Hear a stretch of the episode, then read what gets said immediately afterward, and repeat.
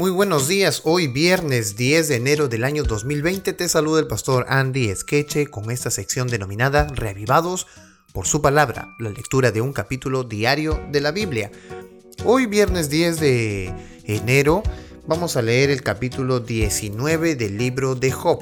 Vamos a seguir nuestra lectura y en este capítulo Job le contesta a Bildad el suita que habíamos hablado ayer. Vamos a leer. Respondiendo entonces Job y dijo, verso 2, ¿Hasta cuándo angustiaréis mi alma y me moleréis con palabras? Bueno, es que las palabras que Bildad tuvo fueron muy duras para, para Job en un momento tan difícil. Quizás en otro momento donde Job estuviera sano y quizás se hubiese comportado de manera terca, valdría un poco. Pero en el momento de la aflicción, en el momento del dolor, no cabían las palabras de Bildad. Así que aquí Job reacciona y le dice, ustedes están angustiando mi alma y me están moliendo con sus palabras. Verso 3. Ya me habéis insultado 10 veces. Bueno, esto de 10 veces tampoco ni que es contado, ¿no? Sino que esta más que todo es una expresión popular. Es como cuando ahora decimos, ay, mil y una veces te vengo diciendo. Algo así, ¿no? No es que le hayamos dicho mil y una veces, pero es una expresión para decir que ya muchas veces lo está haciendo. Entonces Job dice, ya me habéis insultado diez veces, insultado. ¿No os avergonzáis de injuriarme? Verso 4, aun siendo verdad que yo haya errado, sobre mí recaería mi error. Pero si vosotros os jactáis contra mí y contra mí alegáis mi oprobio, sabed ahora que Dios me ha derribado y me ha atrapado en su red yo grito, agravio, pero no se me oye. Doy voces, pero no se me hace justicia. Eso es lo que realmente sentía Job. Estaba devastado por su situación, ¿verdad? Que se sentía aislado, solo. Bueno, vamos a seguir. Verso 8.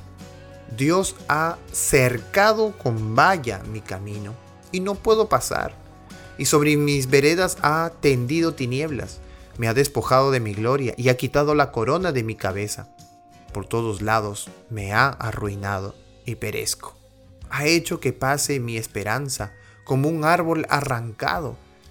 Hace arder contra mí su furor y me tiene por uno de sus enemigos. Aún vienen sus ejércitos, se atrincheran contra mí y acampan en derredor de mi morada. Bueno, eh, aquí hay un verso interesante, el verso 9, ¿verdad? Me ha despojado de mi gloria es lo que eh, se siente Job en esta ocasión, ¿no? Como si antes eh, la vida que tenía estaba tranquila, pacífica, se me ha despojado, se me ha quitado la corona de mi cabeza, por todos lados me ha arruinado. Wow, se sentía mal. Verso 13.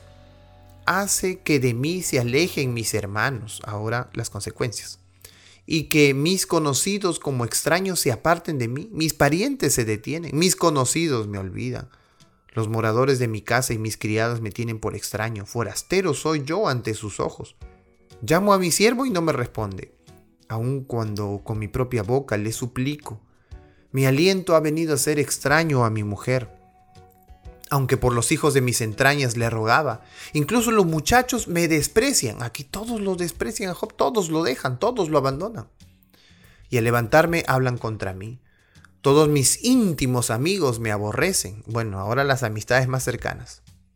Los que yo amo se vuelven contra mí. Verso 20.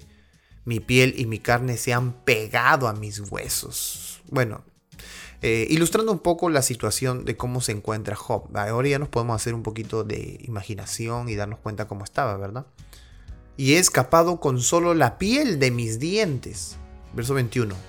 Vosotros, mis amigos, tened compasión de mí, tened compasión de mí, porque la mano de Dios me ha tocado. Esto es lo que eh, en realidad quería Job, ese es el mensaje, ¿verdad? El mensaje central está aquí en el verso 21. Tened compasión de mí, tened compasión. Ser empáticos, comprended la situación en la que está pasando Job. Es lo que reclamaba Job. Verso 22.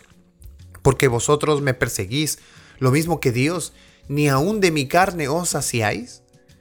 ¿Quién diera ahora que mis palabras fueran escritas? ¿Quién diera que se escribiesen en un libro? ¿O que con un cincel de hierro y con plomo fueran esculpidas en piedra para siempre? Y ahora escuchen este verso, este verso tan interesante.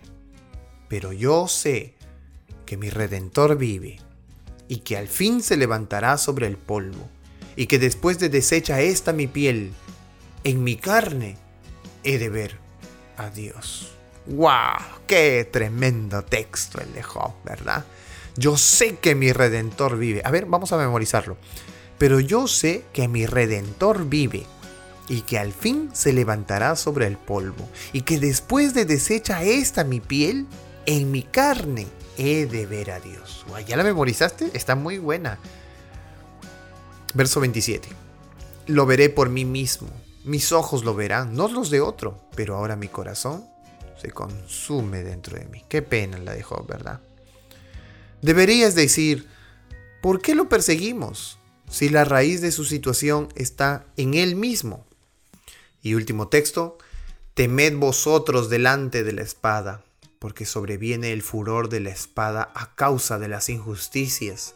Sabed pues que hay un juicio. Vaya palabra de Job. Bueno, podemos nosotros aquí determinar la enseñanza, ¿verdad? La fe de Job estaba puesta en Dios. A pesar de los comentarios de sus amigos, que de repente no le hacían ningún bien, le hacían mucho daño, pero a pesar del daño de los comentarios de sus amigos, esto es integridad, ¿eh? sobrepasar el comentario de las personas, aún de las que más queremos, porque estos eran llamados amigos de Job a pesar de las que más queremos, a pesar de las que más respetamos, yo sé que mi redentor vive. ¡Wow! Esta es eh, una fe inconmovible, la de Job, ¿verdad? A pesar de que está pasando dificultades, la fe de Job no se mueve, no se muda.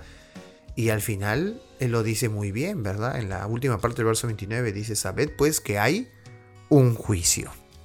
¿Y quién es ese juez? Dios, mi redentor vive y al fin de mis días, ¿verdad? ¡Wow! Lo veré, no con esta piel, sino con en mi carne lo veré a Dios. Bueno, la fe de Job sigue siendo inconmovible a pesar de los comentarios de sus amigos, eh, sigue siendo un hombre íntegro y nosotros también hoy podemos ser íntegros gracias a la palabra de Dios, porque cada día que nosotros nos acercamos a Dios y tenemos comunión con Él, somos reavivados por su palabra.